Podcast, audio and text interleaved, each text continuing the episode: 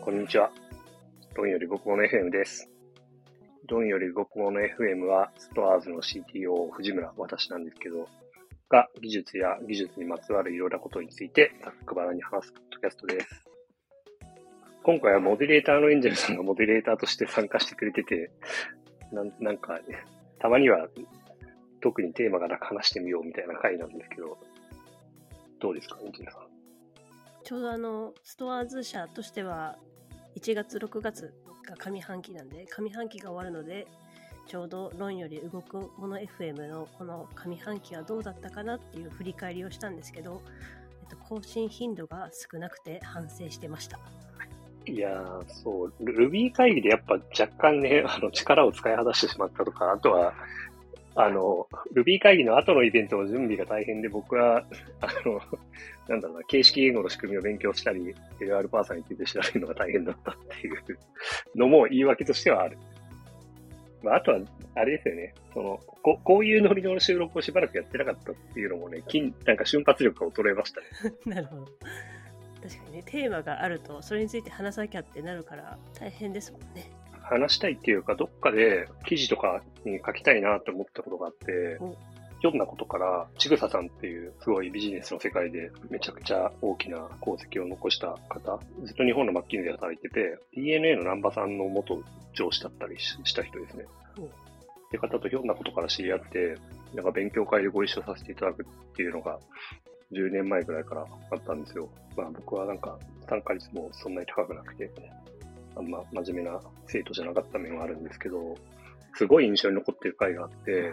ちぐさ忠明さんという方ですか？そうです、そうです。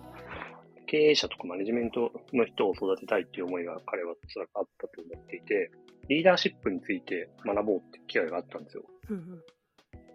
で、課題図書としてこれを読んできてみんなで感想を話そうって言って出してくれたのが、あの、ニクソンってアメリカの大統領いたじゃないですか。うんうん。ニクソンが書いたニクソンと同世代の国家元首たちの評伝なんですよ。うんドゴール、アデナウアー、周恩来、など、など、みたいな。本のタイトルは？指導者とはって本ですね。いや、これが想像の100倍ぐらい面白くて、へえ。リーダーシップってあるじゃないですか。はい。マネジメントじゃないで。マネジメントとリーダーシップって結構違うくて、マネジメントの話はみんなするけど、リーダーシップの話はあんまりしないなと、常々思ってるんですよ。ほうほう。僕はリーダーシップの方が圧倒的に重要で、マネジメントは能力として身につくけど、リーダーシップ少しずつ自分の中に育てていくしかない一貫性みたいなのとかもあったりするし、もっと難しいなって思ってるんですよね。うん。ちぐささんのお題がこの本なわけですよ。僕はふと気づいたんですよ。世界でリーダーシップの、リーダーシップポジションみたいな仕事をしている中で一番大変そうなの国家元首だなと思って、うん。ああ、確かに CTO とか大統領より楽だわ、みたいな。プレッシャー少ないわ、みたいなのをマジで思って、経営者とか、経営者より大変だわ、確かに。そのね、フランス大の大統領とか大変だよな、みたいな。しかも、うんニクソンの時代って冷戦中なんで、うん。なんだろう、世界がどうなっちゃうかわかんないし、なんかワンチャン核戦争みたいな時代だったわけですよ。いや、そうですね。それで国家元首やるってどんだけ大変なんだろうみたいなので、本を読んでると、なんていうか参考になる部分と、まあならない部分がほとんどなんですけど、参考にはならないけど、あ最終的にはこういう感じなんだなというか、みたいなのが見えるというか、面白かったですね。いろんなテーマがあって、今読み直してもいろいろ気づきがめっちゃある本なんですけど、多分。やっぱ人人格的な一一貫性とか、高潔さっていうのは、やっぱり重要なんだなっていうのはすごい、なんかこの本を読んで痛感したりしましたね。一貫、人格的な一貫性もそうだし、うん。こ高潔さみたいなのもそうだし、うん。あとはやっぱり一貫したビジョンがあるかないかみたいなのもすごいあるなと思っていて、そういうのが重要なんだなって思ったのと、同時にニクソンがマジでドゴールのことが好きすぎて、ええ。ガチ恋なんですよ。こい、ドゴールガチ恋すぎて、すげえ愛が伝わってきてよかったですね。ええ。ドドゴールと周恩来のショーがめちゃくちゃ気合が入ってて、もう筆が乗りまくってるんですよ、明らかに。気合の違いが文面から感じられるレベルで違うんですね。そのガチ恋ニクソンを楽しんでいただくっていう面でもすごい面白いし、僕はフランスってあんま詳しくないんでわかんないですけど、うんうんドゴールっていうのがすげえやつだったんだなってわかるとかもあるんで、いやでも、そのメッセージもらっただけで僕はもうちぐささんからいろんなものを教えてもらったというか、リーダーシップについて、まあ、考えようって言って、国家元首の評伝渡されたら、あ、なるほど。本一冊渡された時点でもう、いただきみたいな感じだわと思って、はあ、すごいなって今考えると思いますね。いつも思うんですけど、藤村さんの本の紹介が面白くて、藤村さんに紹介された本を読みたくなるっていうのがあります。この本は万人におすすめです。万人かわかんない。この本に興味を持ったら、ぜひ、あの、週オンラインの表伝もめちゃくちゃ面白いんで読んでもらいたいけど、それはかなり好きな人って感じかもしれないです。なんか、その、歴史の人から学ぶの好きなんですか？好きです。それはすごいやる。もとも、もともとってことですね。CTO になる前とか、働く前からなのか。前からそうですね。歴史とか、過去から学ぶしかないんですよ、人間は。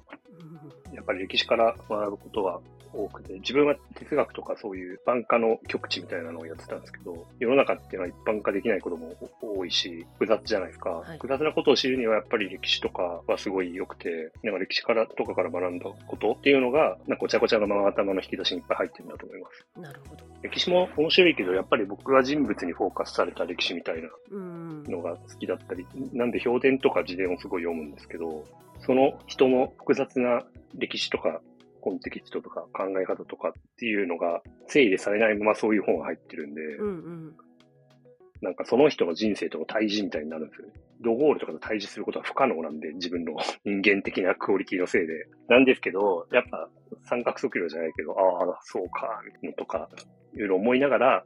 なんか、まあ、芸の肥やしにしてるって感じかな。最近、なんで知ったのか忘れたんですけど、ムガル帝国ってあるじゃないですか。あるじゃないですかがあんまりこう、みんなあるよねってならないんですけど。確かに。16世紀にインドア大陸であったイスラーム王朝なんですよ。はい。で、ムガル帝国っていうのは過去のイスラム教を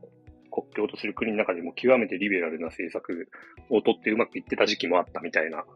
変わった国なんですよね。で、それの創始者、国の創始者、不思議な言い方、建国の祖、建国太郎である人が 建国太郎がバーブルって人で英雄なんですね。政治家であり、軍人であり、で、かつ文学とかを愛する文系野郎であり、メロンがめちゃくちゃ好きなお茶目な人みたいな。メロンが好きまでわかるんですか？いや、マジでメロンの話超出てくるんですよ。なんか、あ、そう、それがバーブルナーマっていう文庫本3冊ぐらいのボリュームの本を書いていて、それっていうのはバーブルがちっちゃい頃から、まあちっちゃい頃からなんか王様みたいな感じになるわけですよ、そういう家の人なんで。うんうん、で、なって、なんか国を治めたり、奪われたり、取ったりして、で、この、ここ、ここっていう国を、街を征服して治めることにしたんだけど、改革というか、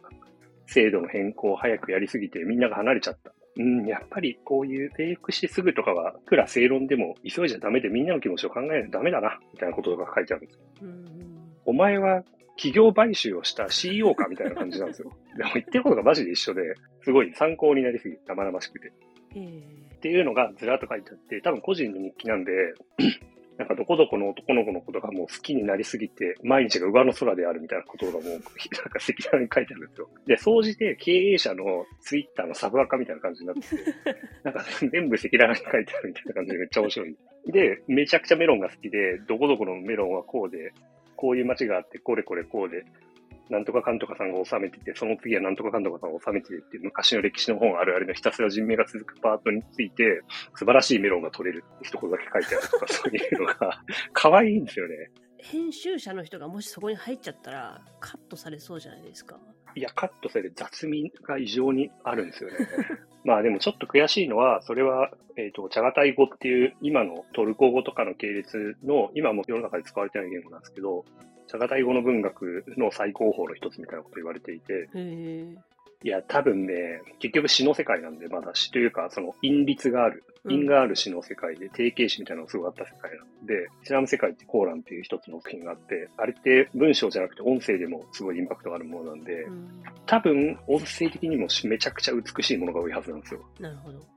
でも自分は茶が対語ができないので、それは味わえないのが翻訳文学の楽しみだなって思いながら読んでますね。基本的にはスタートアップ企業の創業者の裏側のツイッターを読んでるような気持ちで読める。そうですね。そうですね。やっぱ、赤裸々だから面白いですね。なんかでも、良くないですか？ムガル帝国の君主も同じようなことで悩んでるんだなって思うと、そう、経営者の皆さんぜひ読んだ方がいいと思います。ムガル帝国よりは大変じゃないと思うんですよ、スタートアップ。なんで勇気づけられるし、やっぱりその王様なわけですよ。取締役会で選任されたやつじゃないんですよ。確かに。やっぱ王様は人格的な徳みたいなものは全然求められるもの比が高いなって思いましたね。そう、最近そういう意味では、リーダーシップ論みたいなのでは、バーブルナーマーめちゃくちゃ面白くて、なんかゆっくり読み進めます。これもリーダーシップの系列として読んでるんですね。うん、やまあそういう面もあって、その、そういう観点で付箋を挟んでいるところもあるし、このツイート面白って付箋を挟んでいるところもある感じかな。あと、本が箱入りの布張り、ちっちゃい本なんですが、箱入りの布張りで平凡社東洋文庫っていうやつで、はい、とにかく見た目が箱、本が超かっこいいっていうテンションがめちゃ上がります。なるほど。布張りの本ですよね、ハードカバーの。なかなか見ないですよね。盛り上がりますよね。いや、でもやっぱ歴史上には面白い人がたくさんいるんだな。います、います。やっぱ面白いですよ。面白くない人もいるんで、それも面白いんですけど、こいつの表現全然面白くないな、みたいな人もいたりする。自分で書ける人は、やっぱ自分で書いちゃうんですね。学者とかも書く文化とか、評伝を書く文化がある。結構いろんな人の評伝ありますね。周りの人が書いて作られてるものもあると思うんですけど。うん、取材して書いてるものも結構多いですね。